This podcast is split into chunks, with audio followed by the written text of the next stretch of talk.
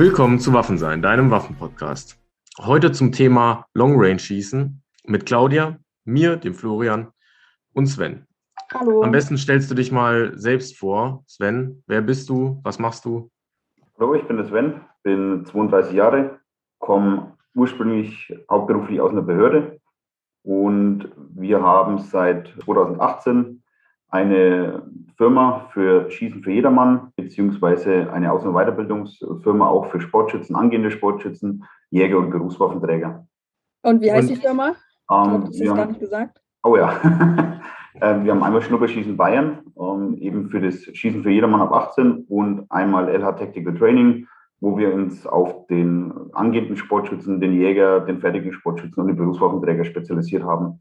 Und dieser Long-Range-Bereich, den deckt ihr auch ab mit LR Tactical Training? Genau, also gerade wir haben uns ein bisschen so auf den Einsteiger generell spezialisiert, egal ob das jetzt äh, Long Range ist, AR oder Kurzwaffe oder sonstiges. Also das ist so, unsere Hauptgruppe ist der Einsteiger. Sozusagen, wenn genau. man noch am Überlegen ist, ich weiß nicht, ob ich schießen will oder nicht, kann man sich, glaube ich, bei euch auch direkt einfach einen Termin buchen und vorbeikommen, ne?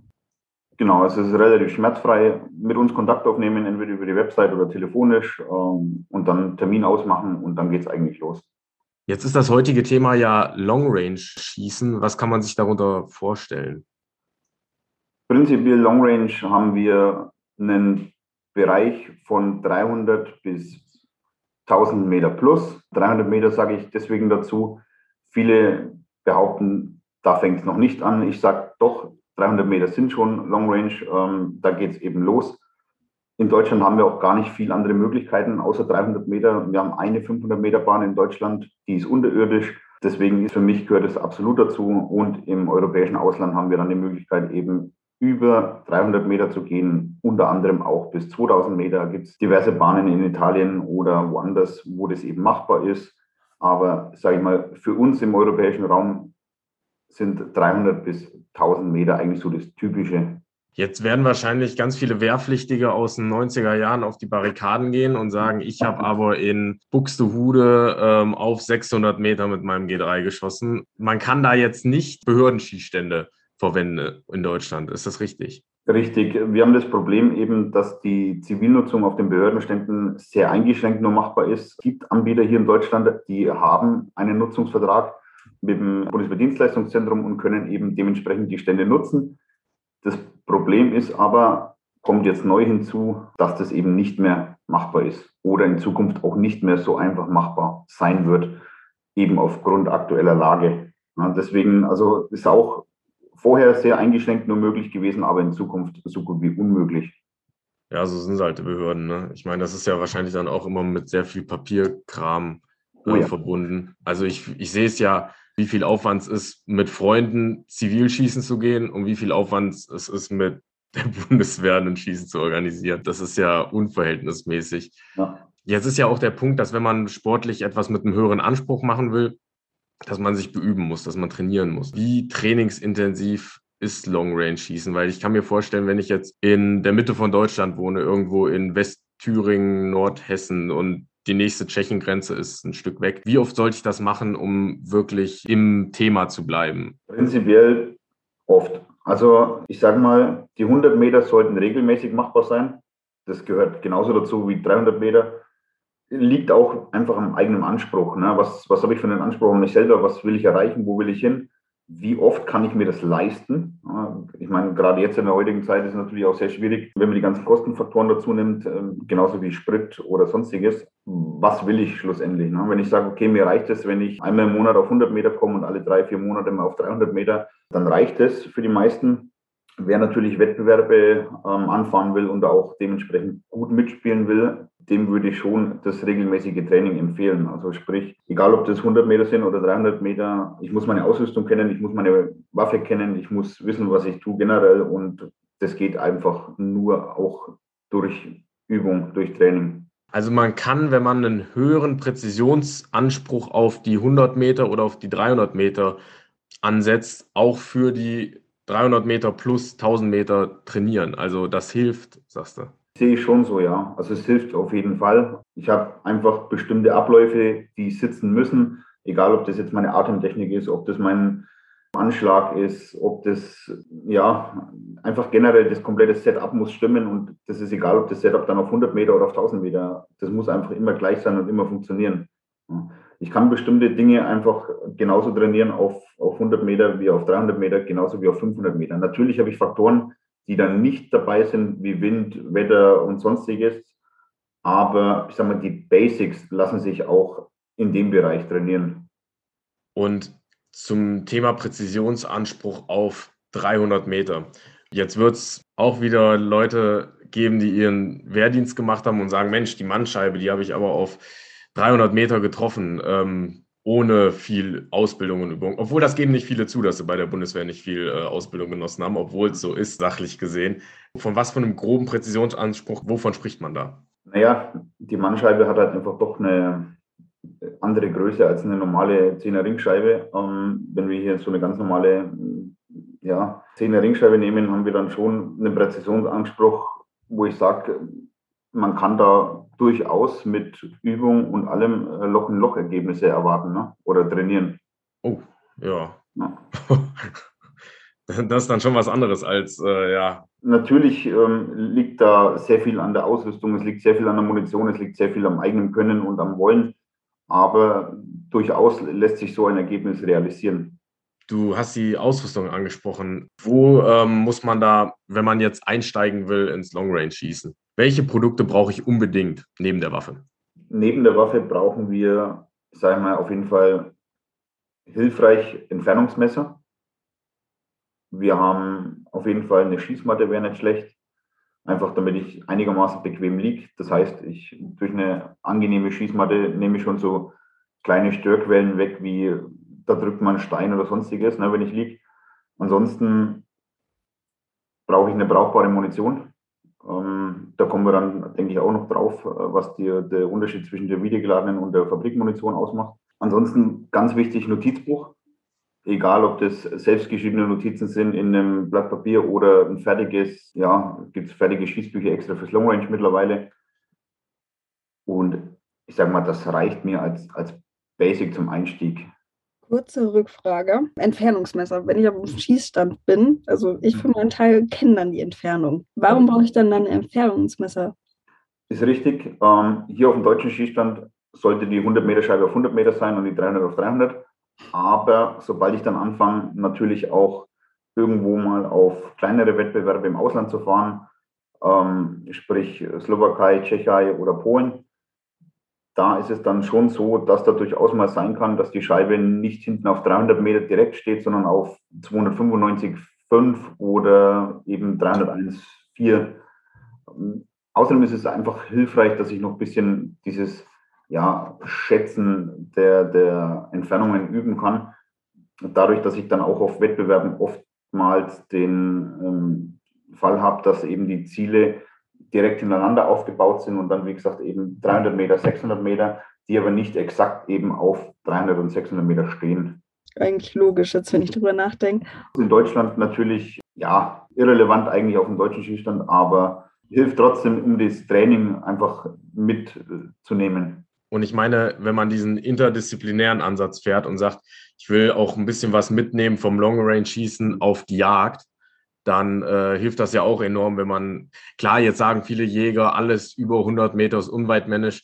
Es gibt Regionen, da geht es halt nicht anders. Da kann man nicht nur die Sau an der Körung schießen. Wir waren jetzt in Afrika jagen, da ist auch Gusto deutlich über der 100 Meter Marke zu schießen. Und da hilft es dann doch, wenn man eine, eine Vorstellung hat, wie weit 100 und wie weit 300 Meter sind, denke ich. Korrigiere mich, wenn ich falsch liege. Ja, nee, natürlich. Also wir haben auch, ähm, ich habe ein gutes Jahr in Oberfranken in einem Revier mitgewirkt, ähm, Rotwildgebiet und äh, auch da sind die Schussentfernungen eigentlich ja, deutlich über 100 Meter. Eine Rückfrage zum Notizbuch. Was schreibt man da rein? In den Notizbücher im Endeffekt äh, notiere ich mir mein verwendetes Kaliber, meine Windrichtung, mein Schusswinkel, mein Sonnenstand, meine Temperatur außen, im Endeffekt alles, was es da, ich kann eigentlich alles aufschreiben. Am, am, wichtigsten sind eigentlich, wie viele Klicks habe ich auf wie viel Meter gemacht, wie ist mein Zielfernrohr eingestellt, notiere mir meine groben Ups, also meine, meine Höhenkorrektur, meine Seitenkorrektur schreibe ich mir auf, ähm, auf 600 Meter, auf 300 Meter. Ja, dass ich einfach immer wieder mit den gleichen Ausgangsdaten anfange. Also, dass ich nicht, wenn ich mir das nicht notiere, kann ich zwar trotzdem mitspielen, sage ich mal, aber ich komme nie in einen Bereich, wo ich sage, es wird jetzt wirklich präzise. Und die Windrichtung, wie bestimmt man die? Also im Jagdkurs lernt man da wenig von und im Film sieht man immer den angefeuchteten Finger in der Luft, aber daraus kann ich jetzt keine Windgeschwindigkeit in kmh ermitteln. Hat man da auch Gadgets oder ist das Einschätzung? Ja, da gibt es gute Gadgets dafür, sehr teure. Oder was heißt sehr teure? Kostet schon ein bisschen was. Ansonsten gibt es auch tatsächlich Lehrgänge für sowas, bieten diverse Anbieter an. Macht auch sehr viel Sinn, einfach den Wind lesen zu können. Ansonsten ist es einfach viel beobachten. Ja, gerade in der Jagd ist es natürlich äh, sehr gut, dass ich da sehr gut den Wind einschätzen kann, ungefähr. Und das ist eigentlich ja, viel, viel Beobachten, viel Übung und dann viel Erfahrung. Wir sprechen ja primär jetzt über den Anfängerbereich. Die Gesetzeslage in Deutschland legt ja vielen Sportschützen insofern Steine in den Weg, dass man in der kritischen Phase, wo Leute an einem Standort karrieretechnisch gebunden sind und auch Zeit haben, nämlich in der Kindheit, insofern Steine in den Weg, dass Kinder und Schutz, Schusswaffen ein schwieriges Ding sind. So, jetzt macht man Karriere, ist 30, 40 Jahre im Beruf und dann sagt man, jetzt in der Rente will ich anfangen mit dem Long Range schießen. Geht das? Also, wie, wo sind da die körperlichen Limitationen? Bis wie viel Dioptrien, salopp gesagt, kann ich, kann ich schießen? Oder sagt man jenseits der 50, hör auf? Lustigerweise, wenn ich mir das so anschaue, wenn du sagst, geht das im Alter nimm dir einen x-beliebigen Wettbewerb in Polen oder sonst wo, 60 bis 70 Prozent der Schützen sind Ü40. Also das ist tatsächlich so, wie lange ist das machbar? Ich sage aus dem Bauch raus, solange ich mich wohlfühle dabei. Ja, das ist wie bei allem anderen. Also solange ich merke, ich kann das körperlich mitmachen, ich kann das geistig mitmachen, solange funktioniert es. Also ich würde es nicht an einem Alter festmachen, wo ich sage, okay, bis dahin geht's, sondern einfach an den eigenen Körper festmachen, wo ich sage, okay, kann ich oder kann ich nicht mehr. Gerade im, im Long-Range-Bereich, wir haben ja gesagt, sehr viel im europäischen Ausland. Ich bin sehr viel im Auto unterwegs. Ich bin auf dem Skistand selbst dann sehr viel unterwegs bei den Wettbewerben, weil die Stände teilweise sehr weit auseinander sind, eben durch die Entfernungen. Das heißt, ich bin vor Ort sehr viel am Laufen, wenn ich nicht alles mit dem Auto fahren will. Ich muss viel schleppen, ich liege viel. Ja, das entscheidet halt einfach der eigene Körper, ne, wie lange das, das gut geht. Aber ansonsten an, einem, an der Zahl kann man das, denke ich, nicht festmachen. Ja, du hast jetzt schon gesagt, dass man viel Auto fährt. Gut, jetzt sind äh, aktuell die Spritpreise natürlich so hoch wie noch nie. Mal abgesehen von dieser Autofahrthematik, auf welche Kosten muss man sich so einstellen? Hm, pauschalisieren kann man das, denke ich, nicht. Es ist teuer oder teurer, als wenn ich nur Kurzwaffe im Stand schieße, definitiv, weil einfach die Waffen mehr kosten, die Optiken kosten mehr, ähm, die Munition kostet mehr. Da gibt es dann auch diese Frage, was will ich denn überhaupt machen beim Long Range? Ne? Will ich normale Bench Rest schießen, also Bench Rest, äh, Long Range oder eher in den dynamischen Bereich Richtung Wettbewerbe, wo ich viel mehr Munition verbrauche das ist so eigentlich der, der, größte Kostenfaktor, auch die Munition mit mittlerweile. Dann habe ich natürlich alles außenrum noch. Das heißt, ich habe nicht nur die Spritkosten, ich habe Übernachtungskosten vor Ort. Außer ich kann natürlich irgendwie am Campingplatz bleiben. Ich habe dementsprechend meine sonstige Ausrüstung wie Entfernungsmesser, Windmesser, notfalls noch ja, Spektiv, Kursgebühren vielleicht noch, wenn ich noch irgendwo was lernen will, habe mein Zweibein, Teilnehmergebühren für die Wettbewerbe selber, das summiert sich irgendwo alles. Ne? Also es ist ähm, schon eine gute Summe. Es ist machbar, auch für jemanden, der wenig Budget zur Verfügung hat. Es kommt halt immer darauf an, auch hier, wie weit kann und will ich gehen. Ja? Dementsprechend, umso weiter ich natürlich gehen will, umso teurer wird die Ausrüstung, die Waffe wird teurer, das Spektiv wird teurer, die Optik wird teurer. Ja, also liegt wieder an einem selber, wie viel ich da investieren kann und will. Also man kann mit einem vierstelligen Betrag schon anfangen. Ja, natürlich, natürlich. Absolut. Du hast jetzt angesprochen, dynamisches Schießen. Wie kann man sich das vorstellen, dynamisches Long-Range-Schießen? verschiedene Entfernungen, die ich da habe. Das heißt, ich habe 300 Meter, ich habe 600 Meter, ich habe 800 Meter. Ich habe zum Beispiel 1000 Meter, habe dann das Ganze vielleicht auch noch zusätzlich mit einem Zeitdruck verbunden, wie bei der Long Range Speed in Polen. Ähm, habe ja teilweise dann auch, wenn es so Richtung PRS geht, äh, wird sehr viel geschossen von verschiedenen Anschlagspositionen heraus, sprich vom Rucksack runter oder mal von einem Autoreifen weg. Ne? Also das sind so die Sachen, was da in das Dynamische reingehen. Und dann muss man zwischen den verschiedenen Distanzen auf Zeit laufen oder wie kann man sich das vorstellen? Die Schussserien sind zeitlich begrenzt. Aber es gibt natürlich auch äh, das, was du gesagt hast, dass das alles in einem Aufwand, also in einen Aufwasch läuft, ja. Ja, dann hat es ja schon so Parallelen zum, also das, was jedem was sagt, denke ich, ist Biathlon, wo auch dieser Aspekt der Vorbelastung und dem präzisen Schuss gegeben ist, was ja nochmal eine ganz andere Herausforderung ist, als wenn man in seinem Biertrinker-Outfit äh, tiefenentspannt im klimatisierten, vom klimatisierten Auto auf den klimatisierten Stand geht und ja, unter Laborbedingungen schießt. Ne? Durchaus, ja, durchaus. Welche Waffenplattform hat sich da bewährt? Also man sagt, man sieht ja immer in so Scharfschützenfilmen, da haben sie ganz oft Repetierer und wird ja auch gesagt, dass das so sehr präzise Waffensysteme sind. Gibt es auch Halbautomaten in dem Bereich oder was für Waffenplattformen werden da verwendet? Prinzipiell Repetierer, ganz klar. Aber es gibt natürlich auch Halbautomaten, diese DMR-Varianten, äh, wo ich sage, da habe ich AR-15-Plattform oder AR-10-Plattform und kann damit natürlich genauso auf 300 Meter bis, sagen wir mal, ja, 500, 600 Meter mit dem AR-10 überhaupt kein Problem. Ne? Sind mittlerweile auch sehr präzise Ansonsten natürlich ganz klare Empfehlung der Repetierer. Sind auch preisgünstiger zu haben als die Halbautomaten. Die DMR-Varianten sind meistens eh generell teurer. Gerade zum Einstieg der Repetierer ist eigentlich so das äh, ja, Optimale und auch für alles Weitere ist der Repetierer einfach besser. Also diesen Geschwindigkeitsvorteil, den man im Halbautomaten hat, den benötigt man nicht beim Long Range Schießen zumeist das eh getrennt ist voneinander. Also ich habe ähm, in den Wertungen Halbautomaten und ich habe Repetierer.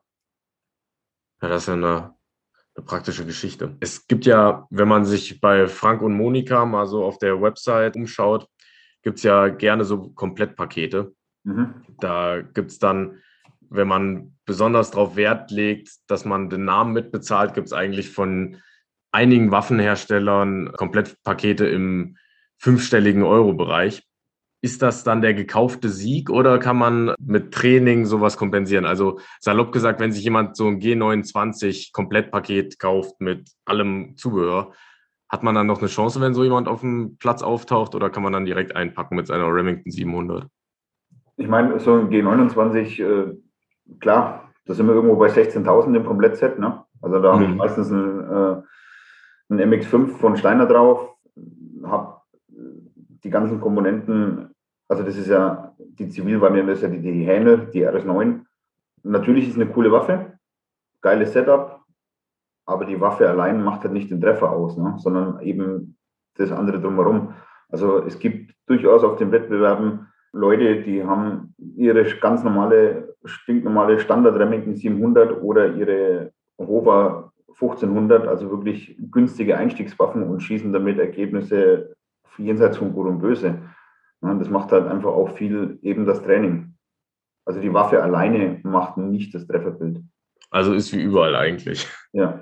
Bei jeder Schießdisziplin. Nur weil ich mir ein schnelles Auto kaufe, kann ich deswegen auch nicht Auto fahren, ne? Richtig. Ja, ja. Viele denken das halt, dieses kauft sich krass, ne? So, es spricht ja auch nichts dagegen, dass wenn man Geld hat, sich auch gute Ausrüstung kauft.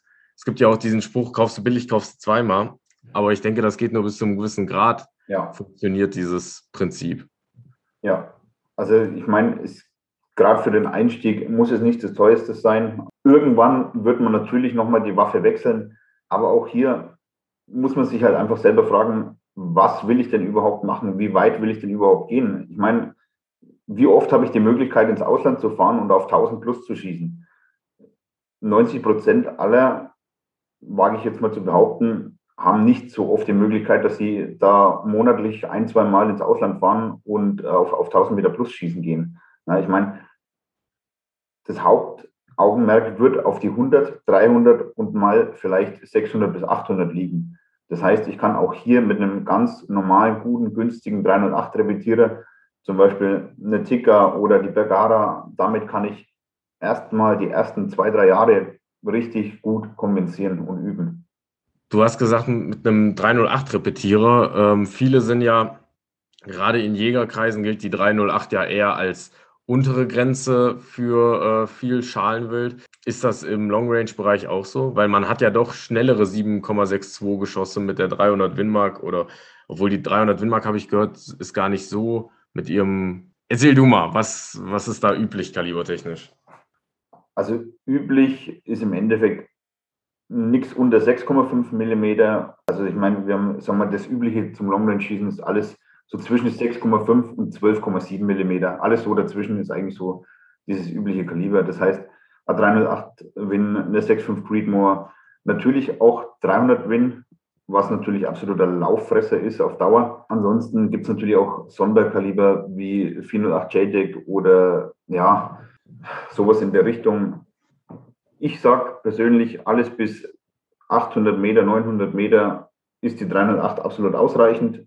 Es gehen auch mehr, wird halt dann anspruchsvoll. Gerade wenn ich dann so Wind und alles dabei habe, wird es natürlich sehr anspruchsvoll, aber es ist auch machbar, definitiv. Also ich komme damit auf die 1000, liegt halt wieder dann an, an den ganzen eigenen Komponenten, die richtige Munition ähm, und das richtige Training. Dann funktioniert es auch. Ansonsten alles über 1000 Meter brauche ich dann schon was anderes. Ähm, ich meine, gutes Kaliber für alles andere drüber ist die 338 Labor. Gibt es auch sehr gute Fabrikmunition. Und ja, ich meine, natürlich 50 BMG geht auch, wenn man es sich leisten kann und leisten will. Das Problem ist aber, was viele vergessen, mit der 50er kann ich nicht auf jeden Wettbewerb einfach mal mitspielen, weil eben der Veranstalter das teilweise auch gar nicht zulässt. Ja, man muss dazu sagen, dass die 50 BMG, also für unsere Zuhörer, die aus dem militärischen Bereich kommen, ich glaube, 50 BMG benutzt man sogar umgangssprachlich relativ oft, aber militärisch wird ja viel metrisch ausgedrückt. Also wenn wir von 308 sprechen, meinen wir salopp gesagt die 762 mal 51. Gibt minimale Abweichungen, aber im Grunde ist es die gleiche Patrone. Und wenn wir sagen bis 12,7 Millimeter, 12,7 Millimeter ist Kaliber 50 genau. ähm, BMG. Und dieses Kaliber 50, das hat ja wie viel Joule? Irgendwas zwischen 15 und 20.000. Ne? Mhm. Also da sind da natürlich auch andere Ansprüche an sowas wie den Kugelfang äh, gegeben als bei einer 308. Du, du hast gesagt, die 300 Winmark ist ein, ist ein Lauffresser. Ist noch extremer als die 6.5 Creedmoor? Die 6.5 Creedmoor ist eigentlich ja nichts so, ist eigentlich eine, eine, soll ich sagen, eine weiterentwickelte 308 also ist ja im Endeffekt äh, teilen die sich ja eine Hülsenlänge. Genau, also die ist tatsächlich ein bisschen mehr ähm, nicht verbrauchsschonend, die 300er Windmark, ja. Also die frisst sehr viel Material. Wie viel Schuss kann man damit machen, bevor da die Präzision in einem Rahmen ablässt, das äh, fürs Long Range Schießen nicht mehr geeignet ist? Puh, da müsste ich tatsächlich lügen. Ich meine, es kommt wahrscheinlich auch sehr stark auf das ähm, Material vom Lauf selbst an, an die verwendete Waffe. Ja, liegt wahrscheinlich so auch mit an der Reinigung dann an schlussendlich. Aber so pauschal könnte ich es jetzt tatsächlich nicht sagen, wahrscheinlich. Richtige Politikerantwort. Ja, also ich kann, ich kann erzählen, dass ich arbeite ja nebenher in so einem Schießkino und da hatten wir eine Blaser R8, den man ja eigentlich in vielen Kreisen eine hohe Qualität zuspricht. Du meinst da das Marketing? Nur, da ist nur Schießkinomunition durchgegangen, die ja ziemlich schwach geladen ist. Die hat, haben ja leichtere Projektile und sind schwächer geladen, damit man das gleiche Vorhaltemaß rauskriegt. Und nach 15.000 Schuss hat die es nicht mehr geschafft, auf 25 Meter das Projektil zu stabilisieren. Also das hat gekeyholed. Also Keyholen im Englischen, da sieht dann quasi die Scheibe aus, als ob es ein Schlüsselloch wäre, weil das Projektil quer ankommt. Und das auf 25 Meter, da spricht man dann ja schon nicht mehr von einem größeren Streukreis, sondern eher von einem Streu-Scheunentor. Weil mhm. ich meine, 15.000 Schuss ist auch eine Menge, das sehe ich ein, aber Blaser sollte auch eigentlich bei dem Kostenpunkt ein Hersteller sein, der es länger aushält. Also andere Waffen schaffen es auch. Ne? Hat Blaser nicht dazu gesagt, es war eine Montagswaffe? Nee, Blaser hat das eben nicht gesagt. Blaser hat gesagt, dass die Waffen zwischen 15 ja. und 90.000 Patronen aushalten und hm, haben sie nicht gelogen, ne? Nee, nee, weil. also sinkt die Präzision stetig beim äh, Long Range Schießen, wenn man so ein Rohr also abnutzt? Oder ist das von heute auf morgen, dass die Projektile schief ankommen? Ich sage mal auf Dauer natürlich irgendwo, aber es liegt halt auch dann einfach an der Reinigung. Ne? Also ich meine, das ist so ein eigenes Thema für sich, die Reinigung. Aber im Endeffekt, ähm, alles hat irgendwo seine Verschleißgrenze. Aber bis wir die eben mit einer 308, einer 6.5 Creedmoor oder so erreichen, ist es halt einfach ja, ein sehr weiter Weg. Ne? Wie reinigt ihr eure Läufe? Also es, es gibt ja richtige äh, Waffenreinigungssommeliers, die daraus äh, eine riesige Wissenschaft machen. Im Endeffekt wichtig ist einfach, dass die nach jedem Training oder Wettkampf gereinigt werden. Ähm, ich habe ja diese Ablagerungen, die den Lauf einfach, ja, die sind da drin. Das beeinflusst natürlich irgendwo meine Ballistik oder meine Geschossgeschwindigkeit. Ähm, umso mehr Schmotter da drin ist, im Endeffekt einfach das Ding trocken durchziehen, den Lauf, einen Laufreiniger rein, nochmal durchziehen. Am besten noch eine Bronzebürste danach, also egal ob das eine Borsnake ist oder eine, eine Stange mit einer ähm, Bronzebürste, dass man einfach alles rausbekommt. Danach im Endeffekt einfach nochmal die ganzen Komponenten trocken, zum Beispiel mit so einem Wolltuch, äh, nehme ich da recht gerne einfach zum, zum Öl abwischen und dem ganzen Zeug. Das Öl im Endeffekt einfach nochmal dann auch ein bisschen den Lauf ölen und halt wichtig, vorm Schießen entölen, weil sonst haben wir einen Ölschuss natürlich. Ne? Das ist wie beim Jagdgewehr. Wie oft reinigt ihr chemisch? Ich sage mal so nach jedem dritten Wettbewerb eigentlich so. Ja, also im Endeffekt, Wettbewerb habe ich so zwischen 100, 120 Schuss, inklusive noch Munition fürs Training. Das sind so ja, 220, 260 Schuss, je nachdem, für so ein Wochenende. das sollte man dann schon ja, nach jedem zweiten, dritten definitiv mal chemisch schadet nicht. Ich habe jetzt schon öfter gehört, dass man erst ein paar Schuss nach einer chemischen Reinigung erst ein paar Schuss machen muss, bevor das Trefferbild wieder präzise ist. Ja. Siehst du das auch so oder ist das Bro Science? Ich glaube, das ist so ein Streitthema. ich meine, Schaden tut es nicht. Ich meine, also generell einfach die Waffe danach, nach dem Reinigen, einfach wieder einfach mal Probe einschießen, schadet nicht. Einfach, dass ich weiß, okay, es passt alles. Es ist einfach so für den inneren Seelenfrieden und auch zu wissen, okay, passt. Ja. Und wenn man die Laborierung wechselt, empfiehlst du da nochmal eine chemische Laufreinigung? Was heißt empfehlen? Ich glaube, das ist auch so ein, so ein ja, fragt zehn Leute, kriegst zehn Meinungen. Ne? Das ist, wie gesagt, Schaden tut es meiner Meinung nach, glaube ich, nicht, dass man es vorher nochmal sauber macht und nach der Laborierungswechsel dann einfach nochmal, wie gesagt, so oder so einschießt, das Ganze. Ich denke, das kann man durchaus machen, ja. Du hast jetzt von unterschiedlichen Laborierungen gesprochen.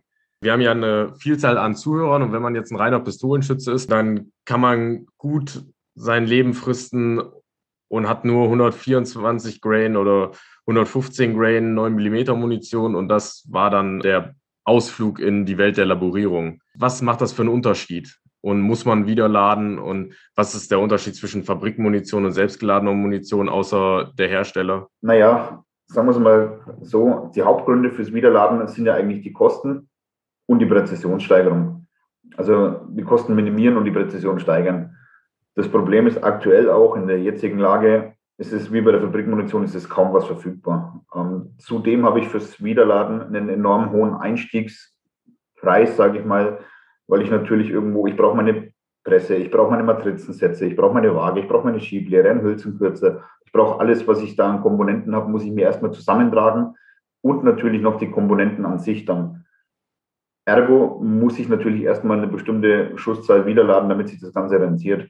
Es gibt sehr gute Fabrikmunition. Natürlich für die weit verbreiteten Kaliber wie 308, Breedmore gibt es sehr, sehr viel Auswahl. Da muss ich natürlich sehr viel testen, bevor ich die zu meiner Waffe passenden Munition finde. Also es ist auch nicht so, dass ich da einfach jetzt kaufe und es passt.